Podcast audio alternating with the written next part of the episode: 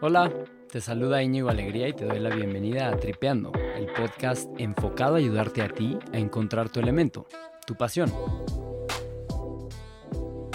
Que un antídoto para el ego es conocernos, conocernos bien.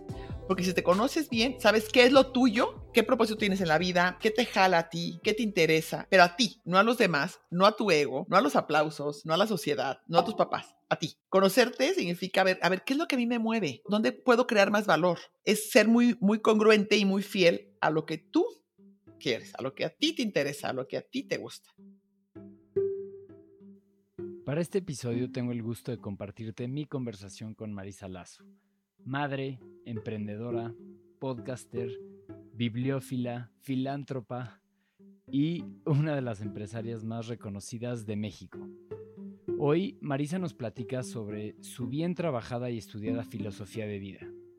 Discutimos preguntas como ¿cuál es el mejor antídoto para el ego? ¿Por qué es tan peligroso que busquemos la validación externa? ¿Cómo encontrar la plenitud en tu vida? Y cuándo, cómo y por qué deberías considerar lanzarte a perseguir tu pasión. Marisa fundó en 1992 la cadena Pastelerías Marisa, que es hoy la cadena más grande de, México sin franquicias y es el único negocio en el mundo que logra tener más de 60 sucursales en una misma ciudad.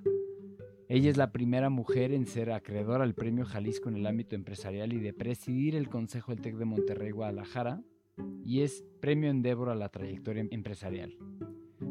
Aunque ella dice que es más parecida a un delfín que a un tiburón, es miembro del panel en el programa Shark Tank México.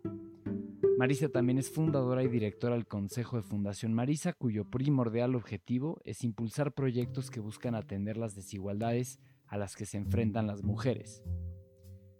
Mis más profundos agradecimientos a Mariana, Ani y a Sofía por hacer de este episodio una realidad. Y oye, si disfrutas tripeando, déjanoslo saber, déjanos un review o ponte en contacto.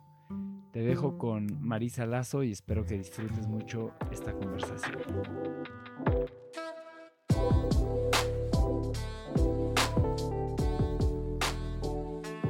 Hola Marisa, bienvenida a Tripeando. Encantada. Primero que nada, muchísimas, muchísimas gracias por el tiempo y por la apertura. Te lo agradezco, porque sé que eso es lo más valioso. lo más valioso, ¿verdad? Hoy en día. No, encantada. Encantada de estar aquí y seguro va a salir algo bien padre. Marisa, pues empezar por decirte que fue muy entretenido. Bueno, deja tú entretenido. Fue súper educativo prepararme para esta entrevista y por eso quería de verdad felicitarte por tu podcast, compartiendo con Marisa. Lo que me encanta es que se ve que tú eres la que más lo disfruta. O sea, creo que se nota que al tú tratar de explicar sobre lo que has leído, pues te forzas a recordarlo, ¿no? A recordarlo y a entender estos conceptos mucho mejor. Y así como que lo leído se, se, queda contigo mucho más, ¿no? Mucho más, mucho más. Totalmente, totalmente. el que salió ayer, que es del, sobre el ego, un libro que me encantó de Ego is the Enemy. Y entonces al resumirlo y al compartirlo y luego lo volví a escuchar y dije, ay, mira, qué padre, ya se me había olvidado hasta esto que había aprendido yo leyéndolo. Así que sí tiene esa, esa ventaja el grabar podcast y el compartir contenido. Qué interesante que justo ahorita que estás leyendo Ego is the Enemy, porque yo tenía ganas de irme por ahí en algunas cosas. Éntrale, éntrale esas preguntas y yo apuesta. Sí, sí, pues creo que iba mucho por, yo te escuchaba platicar en algún momento que cuando te invitan a Shark Tank, que obviamente es como que darle un push a tu figura pública muy grande, tenías como que esta duda. ¿No? Una cosa puede ser que pues a lo mejor valoras mucho tu privacidad, que creo que es algo que todos valoramos. Todos valoramos. No, pero también la duda que tengo, la pregunta que tengo sobre el ego es, pues, cuando tu figura pública empieza a agarrar tanto reconocimiento y etcétera, ¿qué, pasa? O sea, ¿cómo, ¿cómo, lo recibes? ¿Y cuál es el rol del ego en eso, no? Porque es fácil que perder los pies sobre la tierra, ¿no? Absolutamente, absolutamente. Y este, y justo el ego siempre ha sido un tema que me ha interesado porque he visto sus riesgos, porque he leído y es el ego y el ser narcisista. Y, pero si eres una figura pública y si recibes aplausos, es todavía mucho más peligroso. Entonces tienes que estar más atento que una persona que no es tan pública o que no recibe aplausos, este, que no tiene tantos seguidores, tienes que todavía ponerle más atención a tu ego. Y a mí, a mí lo personal, lo que me funciona es meditar. Entonces, si antes meditaba un, este, un ratito, ahora medito más rato, o no, o por ningún motivo dejo pasar un día sin, sin meditar, porque la meditación, que me gusta a mí la meditación con la filosofía budista, me recuerdo una y otra vez que realmente el éxito es ayudar a los demás, cuánta gente puedes impactar positivamente, cuánta gente puedes inspirar, cuánta gente le puedes ayudar algo de beneficio.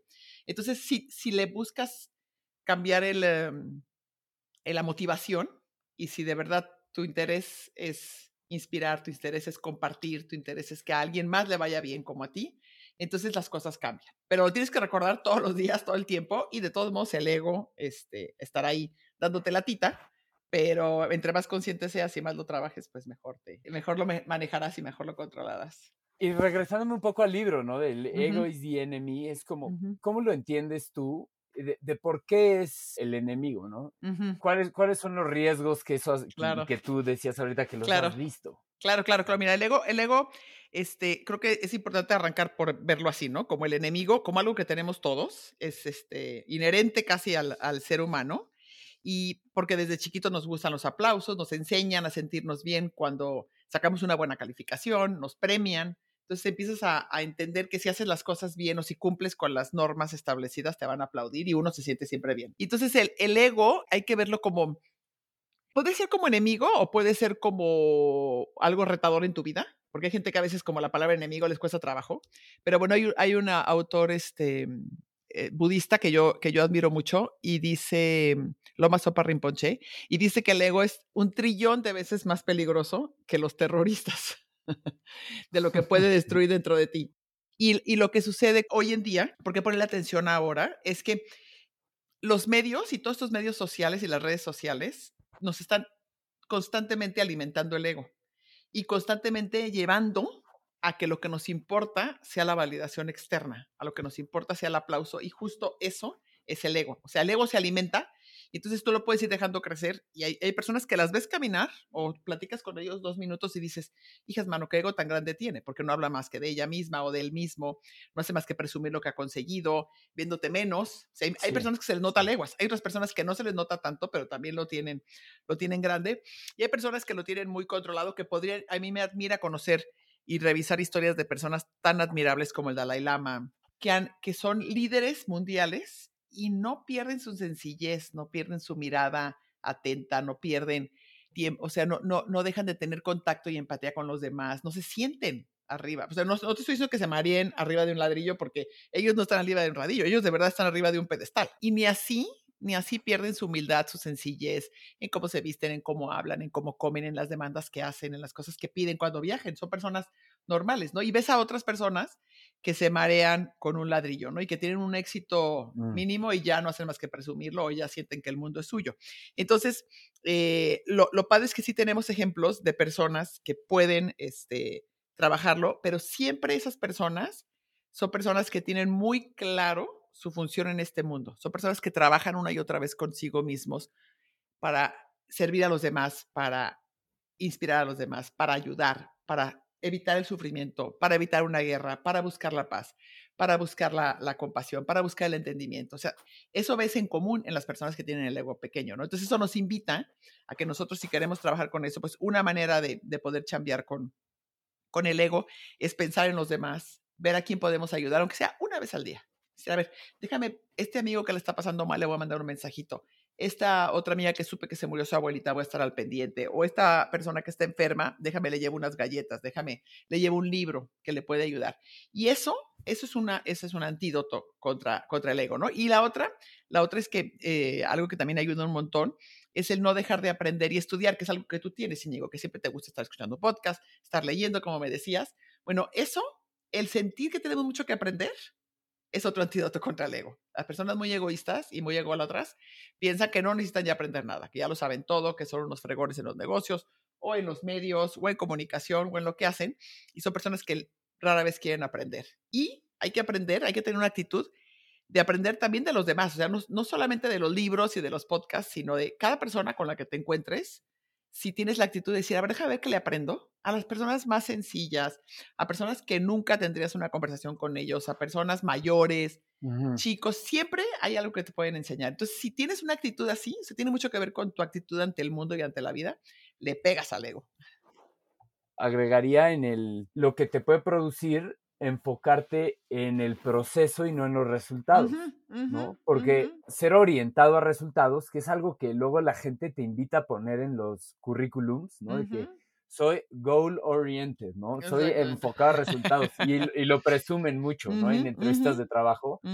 y, y, sí, obviamente tiene su razón de ser, pero lo poderoso que resulta ser, ¿no? Cuando tú te tomas tu proceso tan en serio y tu, tu día a día, independientemente de los resultados. Y algo que a, mí alguien una vez, cuando empecé el podcast y no me escuchaba absolutamente nadie.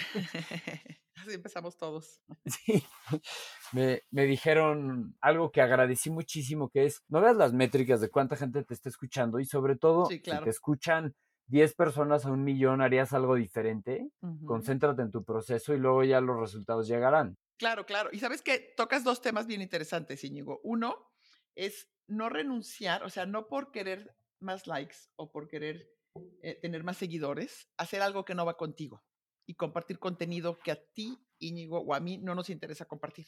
Y entonces, el ser fiel a ti mismo y el ser fiel a lo que tú crees de tus valores es fundamental, fundamental. Y también es de alguna manera contrarrestar el ego, porque el ego lo que busca siempre es eh, ser relevante, las luces, los aplausos. Y entonces podemos dejar de ser quienes somos y me parece uno de, las, eh, de los grandes riesgos, podemos dejar de, de, luchar por lo que creemos, de pelear por lo que queremos que este mundo se transforme, por conseguir likes, ¿no? Y por otro lado, eh, te, lo, te contesto la primera parte que también me parece bien interesante, el, no, el no dejarnos llevar por, em, por los resultados no significa que no le echemos ganas, no significa que no este, pongas lo mejor de ti, que te prepares para hacer cualquier proyecto, sino significa que no estás apegada, y aquí la, la palabra fundamental es apego, o sea, no estoy apegada o apegado a ese resultado. Para sentirme feliz y satisfecha, no el sacar un 10 de calificación o el tener mil seguidores o el tener dos mil escuchas de mi podcast es lo que me va a hacer sentir feliz. A mí lo que me va a hacer sentir feliz y satisfecha es hacerlo de manera profesional, dar lo mejor de mí, compartir lo que yo creo que se debe de compartir, independientemente de si me lo van a, a, a avalar o no. Si algo no les gustó, pues no me importa. O sea, yo no, no me va a frenar a hacer lo que yo quiero. Entonces, entonces ahí es donde tú dices de disfrutar el proceso y no solamente disfrutar el resultado. Porque la vida te da un montón de, la vida no te va a cumplir tus deseos, Íñigo. Si algo te puedo decir después de muchos años es que uno cree que educas a tus hijos de una forma y después pues no sucede exactamente que son como tú querías o, o, tienes una relación de pareja en la cual tú crees que está dando lo mejor de ti y la otra persona no es como ella esperaba o él esperaba el amor y el, amor de una pareja o en un negocio te puedes desvelar, te puedes matar y resulta que no funciona. Entonces la, la vida tiene una forma de enseñarnos este, que no siempre nos, nos gusta. Entonces si nos enseñamos a disfrutar el proceso, tendremos siempre razones para estar felices, siempre razones para, para disfrutar y para crecer, y el resultado será algo extra que padre si se da.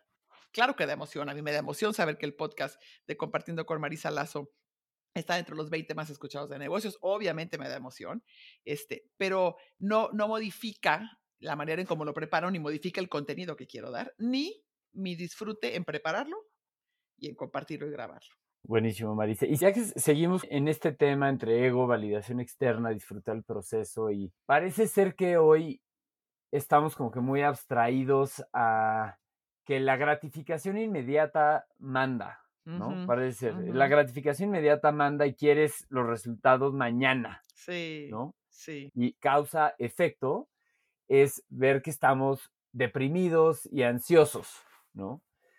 Y ese, es un, este es un tema que quería platicar contigo para ver cuál es tu opinión en general de que ahora, ahora ya tenemos las crisis del cuarto de vida, el quarter life crisis, cuando, cuando antes te daba, cuando antes te daba a los 50. ajá, a los 50. claro, claro, claro. Y, era por, por, un tema de enfrentar tu propia mortalidad. Sí, claro, claro, claro, claro. Y ahora es a los 25 dices, ya no sé qué hacer con la vida, te sientes derrotado y es pues quizás muy generacional. ¿no? Se le critica o se le burla a los millennials y a las generaciones de abajo, que son la generación de cristal. Y, O sea, ¿identificas este patrón que, que, te estoy diciendo? Sí, absolutamente, Íñigo. Y, y me parece un tema súper interesante porque sí es algo de, de, su generación. No es que ustedes sean culpables o hayan hecho algo incorrecto, simplemente es el, el, em, el contexto. Exactamente, el contexto en el que viven y el mundo como está.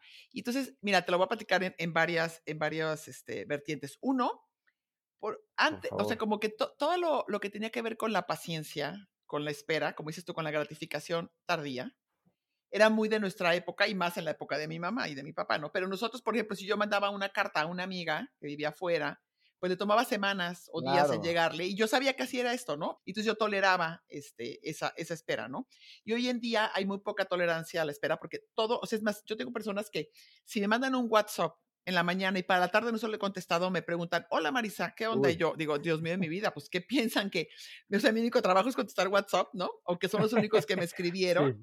Y entonces es, es, impresionante cómo, cómo nos hemos hecho tan, tan intolerantes y queremos todo para allá, ¿no? Y, y, y las cosas como el Uber, por ejemplo, el Uber Eats, el Rapid, que es una gran plataforma, que es una gran maravilla, no lo, no lo niego, pero nos ha enseñado a hacer, o sea, te tiene que llegar el Uber rápido y si no llega rápido te molestas y lo cancelas, ¿no? Y cancelas también lo que pediste. Entonces, creo que, y todo esto, por supuesto, te crea mucha más ansiedad y mucha más este, depresión porque ya no te enseñas a ceder, no te enseñas a tolerar, no te enseñas a esperar.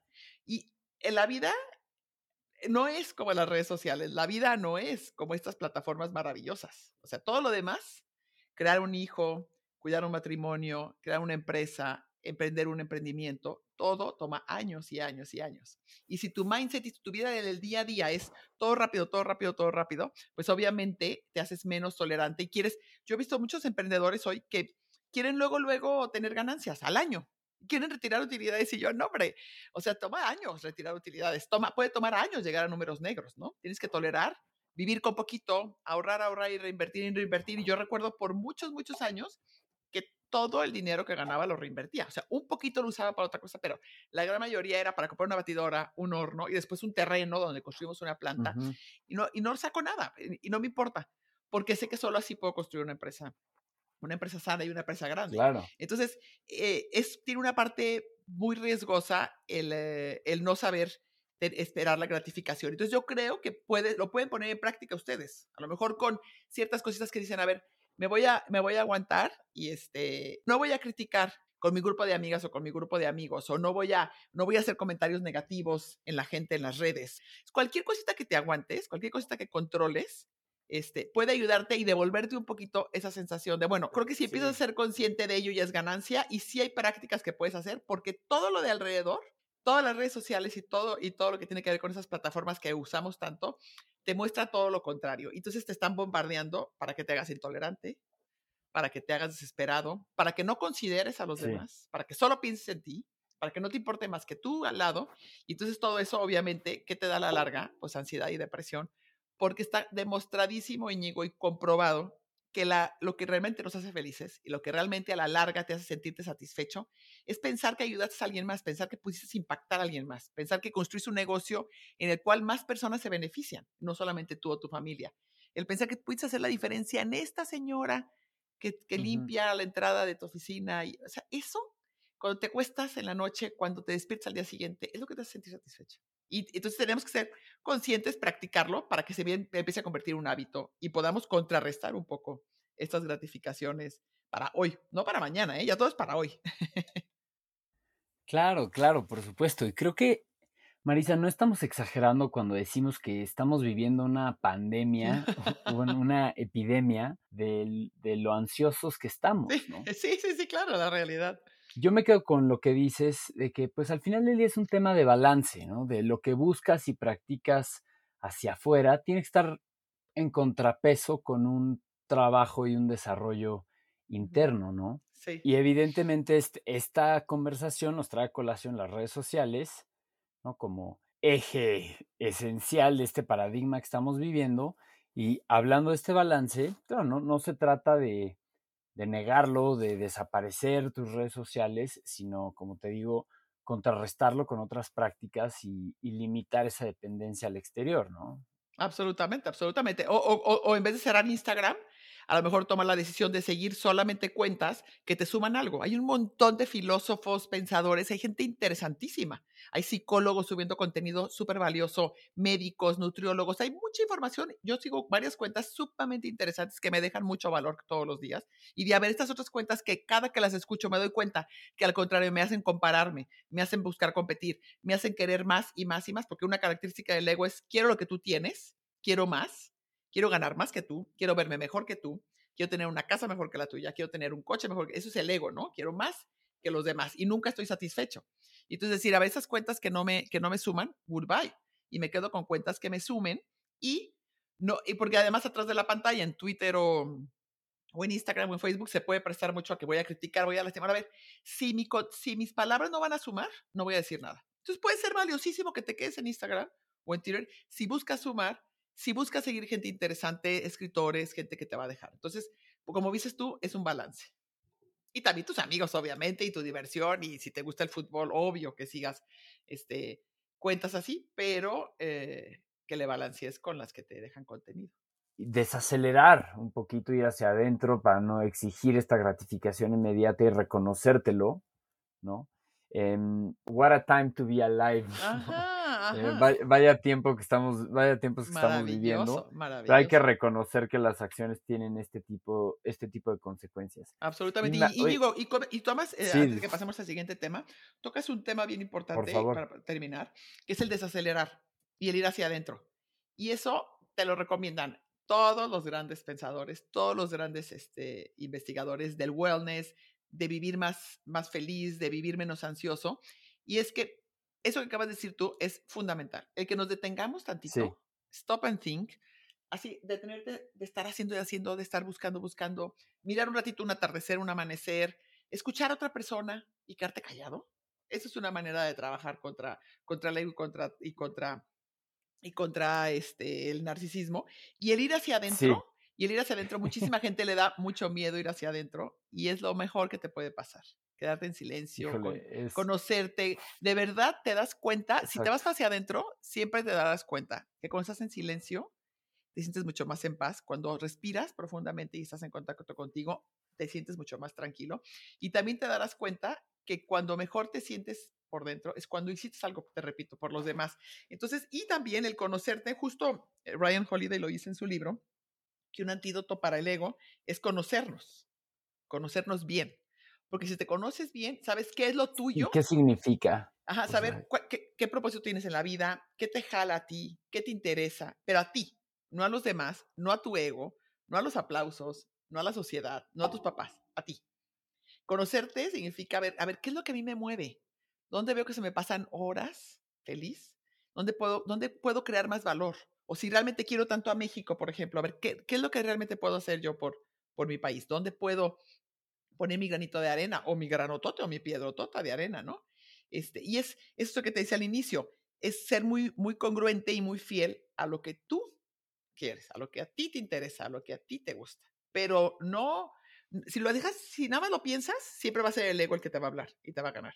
Tiene que ser después de mucho trabajo interior. Puede ser también con un coach, puede ser también en terapia, que yo lo recomiendo mucho, pero necesitas ese trabajo interior para conseguir conocerte profundamente. A mí me encanta, me encanta. Yo he tomado terapia por años, por décadas. y me encanta, yo estoy con una coach también buenísima y siempre y, me, gusta meditar y me gusta estar a solas y en silencio y es la mejor manera de conocerme y me doy cuenta que conforme más me conozco, más puedo ser auténtica y fiel a mí misma y puedo defender en lo que creo, mis valores y el ego se va un poquito más para atrás. Ay, wow. Gracias por compartir, Marisa. Y es que me encanta que dices, a ver, conocerte es encontrar lo que, lo que a ti te mueve y ser muy honesto contigo mismo en ese sentido, ¿no? Y esa es, pues, es que es la descripción y gran parte de la misión de Tripeando, ¿no? Ese es nuestro, nuestro objetivo aquí. Y, y, que sea en Tripeando que con estas conversaciones, con voces experimentadas como las tuyas, podamos encontrar lo que nos apasiona y las formas para perseguir esa actividad, ¿no? Porque puede ser que ya sepas qué es lo que te apasiona o puede ser que todavía no, que aún lo estés descubriendo. Pero aún así el siguiente paso es pues, serte fiel para llevarla a cabo. Y eso quizás es lo más difícil. Entonces, bueno, nos das en el clavo. Maravilloso. ¿No? Entonces, preguntarte ahora, Marisa, ¿qué recomendaciones te merece alguien que se encuentra en esta encrucijada en la cual no se encuentra en plenitud, no se encuentra del todo satisfecho con su vida personal, profesional, que, está aspirando a más, que tiene una inquietud por intentar algo nuevo. ¿Cómo les recomendarías a estas personas que valoren tomar una decisión que podría llegar a ser drástica y riesgosa? Sí, sí, mira, lo primero, lo primero que les diría, Íñigo, es que todo en la vida tiene un costo y tomar una decisión implica renunciar a otro. entonces la verdad es que muchísimas veces no queremos, queremos tomar las, eh, el camino pero sin renunciar. Queremos seguir acá y agarrando esta otra parte. Y la vida no es así. Entonces tú tienes que, número uno, ser como, como te decía, trabajar mucho contigo y estar súper seguro de qué es lo que quieres. Y a veces, aunque sea lo más eh, aplaudido, o estás en un despacho, como dices tú, a lo mejor ya tienes cuatro años y estás a punto de que te asciendan, o en una empresa, una empresa que todo el mundo quisiera entrar, por ejemplo, una empresa este, súper reconocida y tú te sientes wow de presumir que estás ahí, pero no eres feliz. Y entonces una vez más es, pues, ¿qué prefieres? O sea, no se puede, no se puede, sobre todo al principio, no se puede todo. Después con el tiempo vas estando más, más tranquilo y te das cuenta que la felicidad está en otras, en otras cosas, pero en un principio es normal que querramos trabajar, que querramos emprender. Y este, yo te, te voy a platicar que una, una anécdota que, que, que no, no, he platicado tantas veces, yo estudié mi carrera yo estudié mi carrera y mi maestría cuando mis hijas ya estaban en la primaria. O sea, yo me casé muy chiquita, me casé de 20, me fui a vivir fuera de, de Guadalajara, a Zamora, donde no había universidad, y entonces no pude estudiar. Había, había, estado fuera estudiando en Estados Unidos y fuera estudiando en Múnich, en Alemania, y entonces a los 20 apenas iba a entrar a mi carrera, eh, y, y, bueno, me caso y entonces me voy a una ciudad donde no había universidad, entonces no puedo, no puedo estudiar. Ya que me regreso a Guadalajara y mis hijas entran a la primaria, digo, de aquí soy, ahora sí ya puedo, ya puedo estudiar este, mi carrera. Ya empezaba a vender pasteles cuando mis hijas estaban chiquitas. El primer pastel lo vendí cuando tenían dos y un año. Entonces ya para este entonces que entro a la, a la, a la carrera, ya, ya metía también pasteles en la casa. Solamente en la casa así tranquila. Y entonces, bueno, entro, entro a estudiar mi carrera, a mí me fascina estudiar, entonces estaba feliz. Y luego entro a mi maestría en psicoanálisis, en psicoterapia psicoanalítica para adolescentes y adultos y me encanta la maestría, me encanta estudiar. Y entonces tenía en mi segunda pastelería, donde monto una fabriquita, en la parte de arriba tenía mi consultorio. Entonces daba terapia y luego bajaba y hacía pasteles y galletas y luego subía y daba terapia y etcétera. ideal. Y, corría todo el día y mis hijas, bueno, ya estaban un poco más grandes, ya estaban en la primaria. Entonces llegó un punto en que dije, no puedo ser psicoanalista, no puedo ser pastelera y mamá a la vez, tengo que escoger. La, mamá, la maternidad no estaba en elección, estaba feliz de ser mamá y, y mis hijas estaban en una etapa en que me necesitaban, necesitaban mi presencia. Y entonces te encantaban. Sí, me encantaba, además me encantaba y las he gozado toda la vida. Eh, pero entonces tenía que escoger entre psicoanálisis y pastelera, ¿no? En ese entonces solo tenía tres pastelerías, tal vez cuatro. Ya tenía Providencia. Sí, creo que entre tres o cuatro pastelerías. Pero ya había terminado mi, mi maestría en psicoanálisis, había hecho una tesis que había tenido gran éxito y había sido muy adecuada. Y entonces eso me dio un pase automático al doctorado.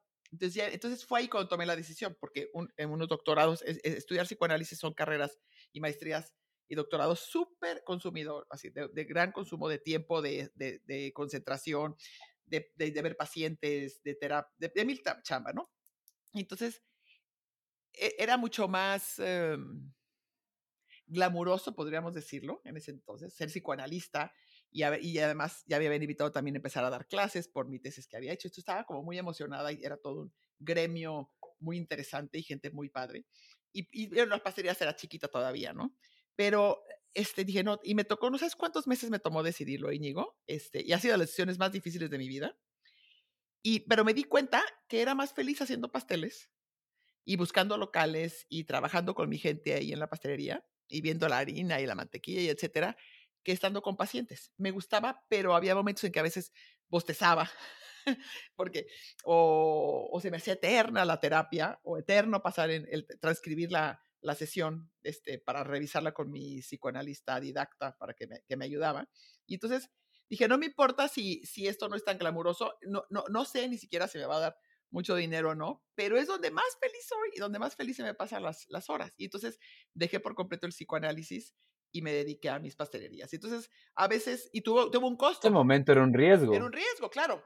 Y era un costo, de, porque a mí me fascina estudiar, me fascina. Le había dedicado, o sea, si yo en eso, recuerdo perfecto, cuando, cuando tomé la decisión, yo le había dedicado más horas a prepararme como psicoanalista que horas a prepararme como empresaria o como pastelera, muchas más.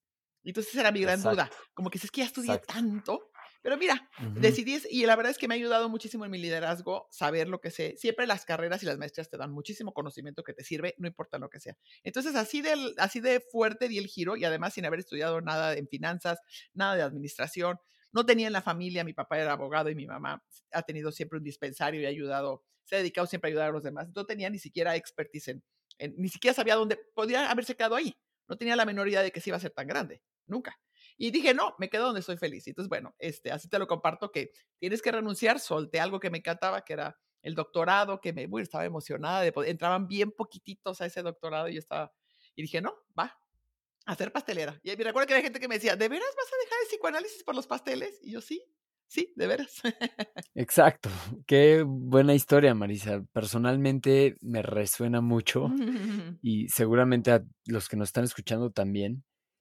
Y fíjate que con esta anécdota ya empiezas a contestar mi siguiente pregunta, que es, ¿cómo entiendes tú la diferencia entre estos dos conceptos que son achievement, ¿no? Entendiendo achievement como logros y aplicándolo a tu historia, pues, sería creo que sin duda el doctorado y el reconocimiento que conlleva ese título, exactamente. contra el fulfillment, que lo podemos entender como plenitud, ¿no? Y y hago esta pregunta bajo el marco de entender, pues, para ti, cómo, cómo defines el éxito. Me parece súper interesante tocar la diferencia entre fulfillment y, achievement, porque uno es, una vez más, es el aplauso, es el ego, es lo que se ve, y el, y el, y el eh, fulfillment tiene que ver con algo interno. Entonces, esa es la gran diferencia. Uno es para afuera y tiene reflectores, y el otro es para adentro, es cómo te sientes tú. Y hay personas súper exitosas exitosas dentro de lo que la sociedad podría decir que son exitosas, que tienen mucha lana, que tienen empresas enormes, que tienen muchísimos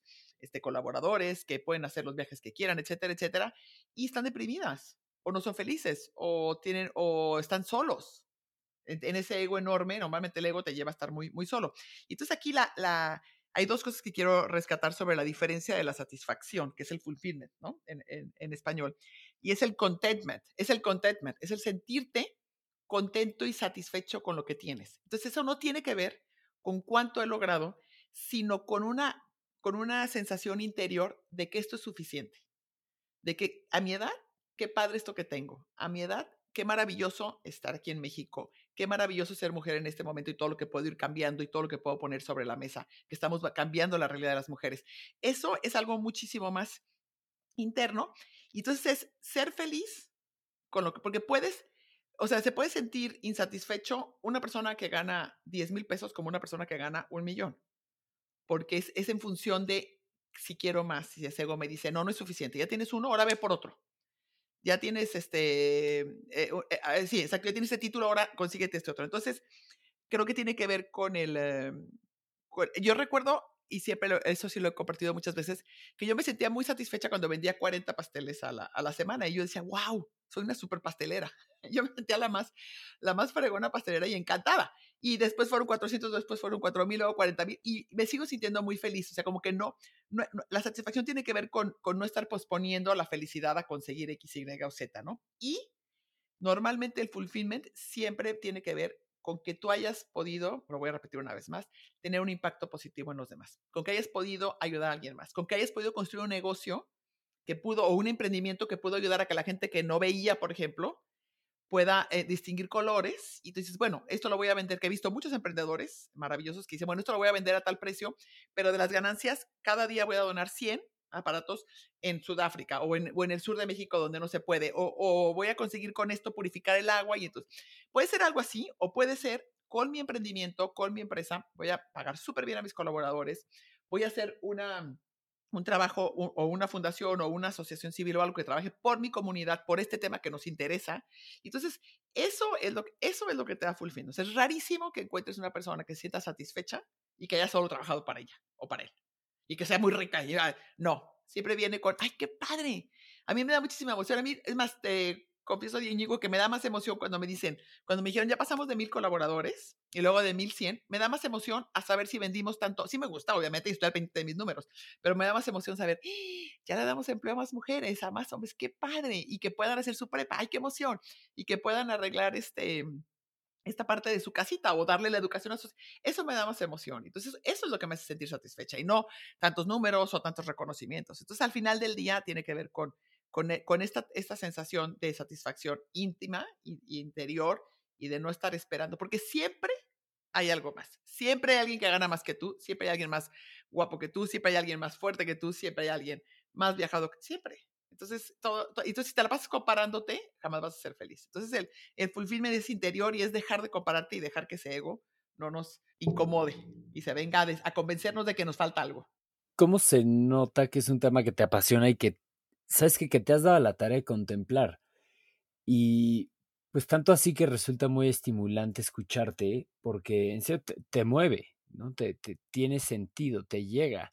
Yo, por ejemplo, tenía otras muchas preguntas, pero ha sido pues muy natural que nos concentremos en este tema que resulta tan relevante y da tanto es esto que, te mueve a ti, que dices, a ver, tenías otras preguntas, pero me he llevado por esto. Es la realidad, Íñigo. A la gente nos hace mucha falta escuchar esto. Nos hace mucha falta escuchar historias de personas que se preocupan por sus colaboradores, que se preocupan por su comunidad y les va muy bien. Personas que, y, que haciendo el bien, 100%. les va bien. Y lo que te decía, ¿no? De que se nota evidente que es tan escaso la realización y contemplación de estos temas. Estamos en esa rueda de hámster que como ya platicamos tiene consecuencias. Pero lo que te quería preguntar, Marisa, un poco cambiando de velocidades, era el tema de, a ti lo que te gusta y lo que te encanta estudiar y que hasta consideraste el doctorado seriamente, ¿no? Pero que también sé que eres una persona que tiene como que su método, pero dentro del caos, ¿no? De que no, eres tan, no eres tan apegada a la planeación estratégica, a las finanzas, a, la conta, si no le sacas, no le sacas a aprender. No. Pero Ajá pero tienes como que tu método de, oye, yo me lanzo y abro otra sucursal y no sé cuál es el retorno de inversión, ¿no? Pero, pero a la vez te encanta estudiar, ¿no? Entonces, creo que mi pregunta es, entendiendo esas dos facetas que tienes, ¿tú hoy en día le recomendarías a alguien, por ejemplo, a alguien de mi edad, que se vaya de maestría, ¿no? O que se quede a aprender en la práctica, que abra un negocio, que se quede aquí porque tú tienes las dos, ¿no? Te digo, pues, confías 100% en el poder del estudio, en la maestría, pero también eres alguien que se ha puesto a, machacarle, ¿no? Hoy en día, en el ambiente de hoy. ¿qué, recomendaría más? Sabes que es, una muy buena pregunta porque es, yo creo que no hay una sola respuesta. Claro. Depende muchísimo de, de los casos. Si tienes la oportunidad de irte a estudiar fuera o estudiar aquí una maestría de un buen nivel, yo creo que no debes de desechar esa oportunidad. He visto muchos emprendedores y, o gente que trabaja y está estudiando. Conozco muchas mujeres que son mamás, trabajan y además están estudiando. Entonces, si te organizas, que la palabra aquí organización, y si disfrutas lo que haces y disfrutas lo que has estudiado, se puede. Yo creo que más bien eh, tiene que ver con, con una decisión de cada uno. Si tú, porque hay personas que aprenden más trabajando y a lo mejor tienes un papá, un tío, un abuelo, o la oportunidad de entrar a una empresa donde hay un líder súper increíble, que le puedes aprender un montón. Entonces, qué, qué, bien, métete y chambeale y aprende ahí. Pero cuando estés ahí, no, no, está peleado, no dejes de escuchar podcast, no dejes de meterte a ahí. Hoy en día, el Internet tiene una oferta, o sea, todo tiene una, una, cantidad. Te metes a tu compu y puedes agarrar cursos de todo. Puedes aprender lo que sea. Y de niveles. gratis. Lo que sea, de un nivel impresionante. Pero hay que tomarlo como con rigor y de verdad Estudiarlo, de verdad, escribir, reflexionar, aplicarlo, porque si no, nada más se queda como, como conocimiento que entró y que entró y que entró y no te, queda, no te haces más sabio. Entonces, puedes seguir trabajando, pero sí creo, eh, lo que sí te puedo contestar es que sea con una maestría o sea de una manera más este, híbrida, trabajando y a la vez este, estudiando o por las noches o los fines de semana o un curso. Hay cursos muy padres, a veces que solamente es una semana que te vas a tal universidad y aprendes todo sobre un tema, este, un mes estudias casos y luego una semana te vas, que a mí me, que me encantan también esos formatos. Lo importante es que no puedes dejar de prepararte, no puedes dejar de estudiar, no puedes dejar de, de, buscar ser una mejor persona, y, porque la, va tan rápido. Y también, y también otra cosa que te voy a decir, me preguntas sobre, sobre la planeación estratégica y como nunca he hecho planeaciones estratégicas y como no soy una persona tan financiera, pero luego la vida te da eh, una cosa es eh, los talentos que necesitas para arrancar una empresa, otro lo que necesitas para sostenerla y hacerla crecer, y otro es cuando ya es grande. Entonces, si no te estás preparando, y si tú crees que porque te fue bien los primeros 10 años, y ya con lo que sabías y con tus cualidades y con tu carisma o lo que tengas, te va a seguir viendo bien después, estás equivocado. Y ni, ni tampoco con el equipo que tenías. Tu equipo también tiene que crecer o tienes que integrar gente brillante en otras áreas en las que no eres fuerte tú. Y algo que me ha pasado a mí este año es que parte de nuestras, eh, nuestras ventas han ido muy bien, pero nuestras utilidades, con toda esta situación tan eh, difícil que ha sido del COVID, que implica un montón de gastos más para las empresas, sobre todo si quieres como nosotros pagarle a la gente que está enferma su sueldo completo, que nosotros pagamos sus pruebas, mil, un montón de cosas que, que hacemos para cuidarlos. Afectado pues implica un gasto enorme. a, las utilidades. Y también ha subido tanto la materia prima, ha subido un montón por toda la parte de logística y también por, eh, escasez y por un, las, inflación, los empaques, todo. Entonces llegó un punto que ahorita sí me, me senté y dije, a ver, necesito estudiar más y entender más de finanzas y de, y, de, planeación, porque estos números tengo que revertirlos. Aunque el costo haya subido tanto, yo no puedo subir precios 30, 40% como me ha subido ciertas materias primas, pero sí puedo hacerme más eficiente, sí puedo planear más, sí puedo entender más de mis finanzas. Y entonces, en este momento estoy de mi vida diciendo, bueno, eso era antes, pero ahora sí, esta Marisa de ahora líder necesita entender más. Entonces me pienso meter más, rodear de gente que sabe, estudiar un poco este tema porque mi empresa me lo está pidiendo hoy en día. Entonces, tenemos que tener como la flexibilidad y la humildad también de decir y bajarle al ego. Y decir, bueno, pues me ha ido muy bien, pero ahora Marisa tiene que ser más experta en esta área y entrarle, ¿no? Sí, no es de que, oye, irte de maestría o quedarte, da igual. O sea, la conclusión es tienes que seguir aprendiendo y evolucionando en, donde estés. Toda la vida. Yo tengo 57 años, o sea que toda la vida. se, me hace, no, se me hace muy bueno. Y decías sobre estas diferentes etapas, ¿no? De, oye, establecer un negocio y empezar a hacerlo rentable y luego eh, este, mantenerlo y luego mantener ese crecimiento. En esas diferentes etapas, ¿has tenido, ¿has tenido alguna experiencia que se te venga a la mente que haya sido como un, ay, ya me di cuenta que ahora ya estoy en otra etapa y tengo que hacer las cosas diferente y, y ahora sí ya la regué, ¿no? Este, algún buen... Sí, sí, sí, claro. He tenido, he tenido muchísimos momentos este, difíciles en la empresa o retos.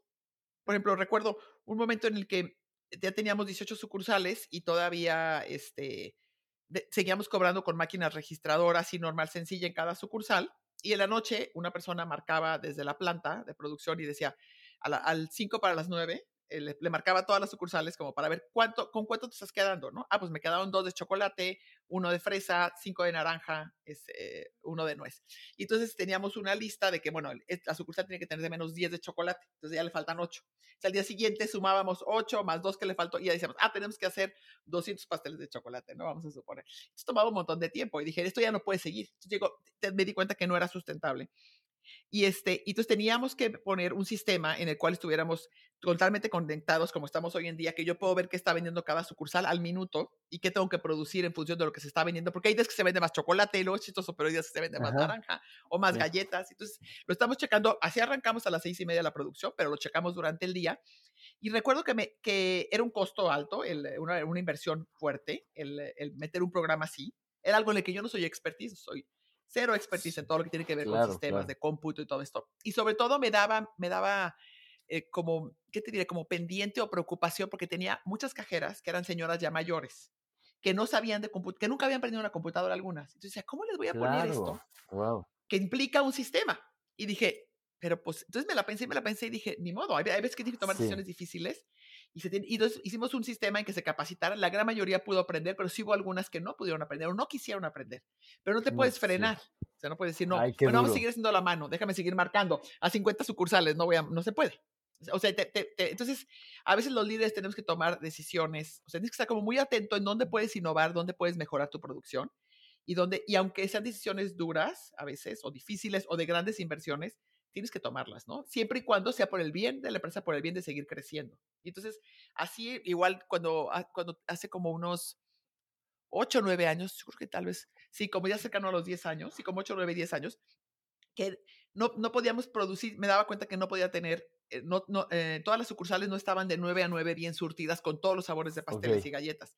Y entonces, este, la manera en que estábamos produciendo, que yo nunca he querido renunciar, o sea, como que lo, lo, lo que te puedo decir aquí que es padre, Íñigo, y que tienes que tener en mente, no importa cuál sea tu emprendimiento o tu negocio, es que no debes de renunciar a las cosas que son fundamentales y que te hacen diferente. En mi caso es hecho a mano, un pastel hecho a mano, ingredientes naturales, rayar la naranja, picar la fresa, exprimir los limones, rayar los limones, este, abrir huevos de uno en uno.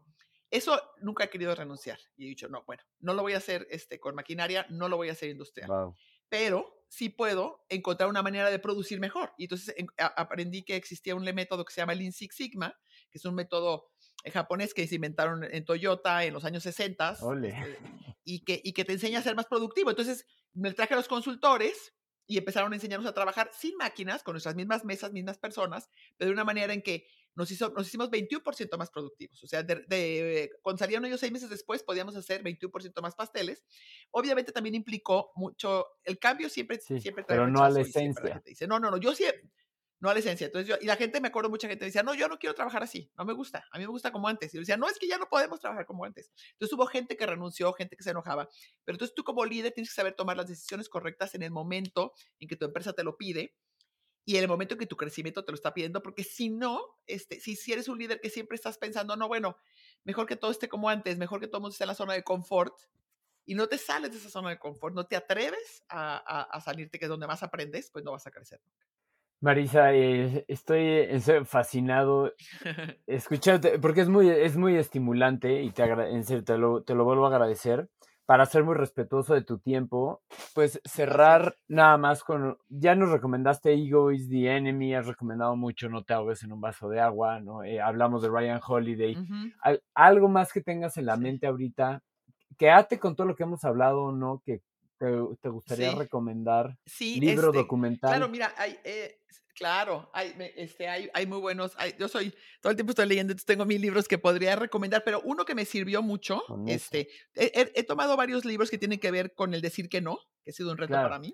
Radical Candor, este, sí, Radical Candor, ese, ese es un libro que, que recomiendo este, ampliamente. Y, y, también hay este, sí, ese, ese me encanta. Y hay un libro que se llama Essentialism, que es esencialismo, que cuando eres como yo, que tienes que te apasionan muchas cosas, a mí me apasiona cambiar mi país, me apasiona el tema de mujeres, me apasiona mi empresa, me apasiona este, la espiritualidad. Entonces, me meto en mil cosas y a veces tu energía se ve muy dividida. Entonces, Essentialism como que te enseña a focalizar y decir, a ver, si quiero llegar lejos, pues tengo que focalizarme en este tema. Por eso nació la fundación de nosotros, Fundación Marisa, porque dijimos, queremos trabajar en equidad de género y nos vamos sobre ese tema. Entonces, ahí es donde vamos a invertir más dinero, donde vamos a invertir más recursos, más tiempo, más ganas, más todo, porque ese es nuestro tema. Entonces, en el Essentialism me gusta mucho porque te lleva como a cuestionarte por qué estás en tantas cosas y cómo puedes, si estás en una sola, ser muchísimo, o, dos, ser mucho más productivo. Entonces, es un buen, es un buen libro que lo recomiendo. Ay, me, diste, me diste en el clavo, eh, Marisa. Este, pues, muchísimas gracias.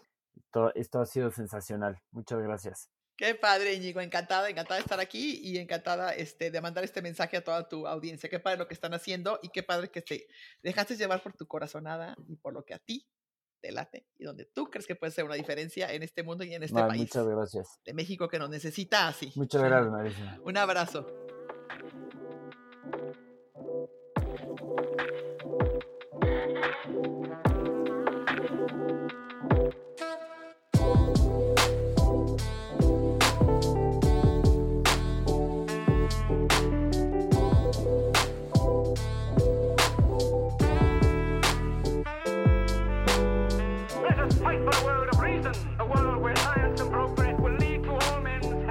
crystallized imagination. So I have my mind. My mind needs books like a sword needs a whetstone. Artificial intelligence could spell the end of the human race.